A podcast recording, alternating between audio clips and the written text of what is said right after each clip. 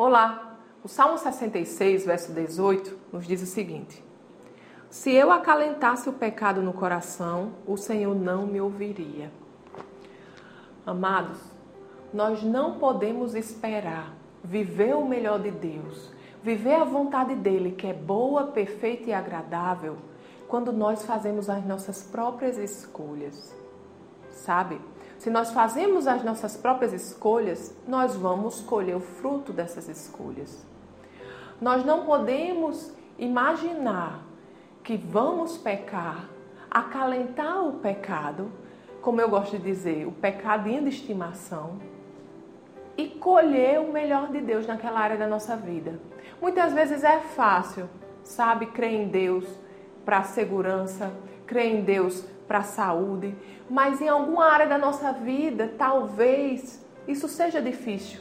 Talvez a gente ainda tenha alguns ajustes para fazer, a gente cometa alguns erros e a gente fica, não, Senhor, pode deixar que aqui eu tomo conta.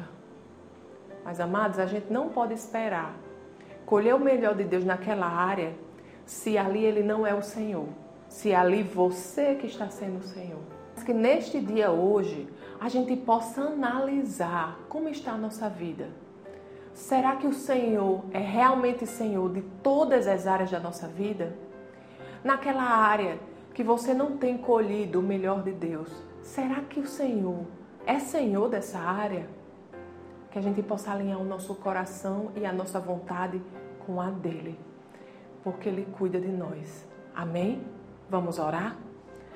Pai querido, Pai amado, muito obrigado, Senhor, porque o, os planos que você tem para nós, Senhor, são planos de paz e não de mal.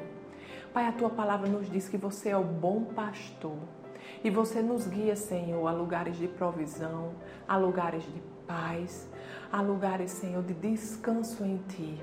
Obrigado, Pai, porque podemos confiar, porque você é o Deus Todo-Poderoso que criou tudo o que existe, Senhor e você nos ama.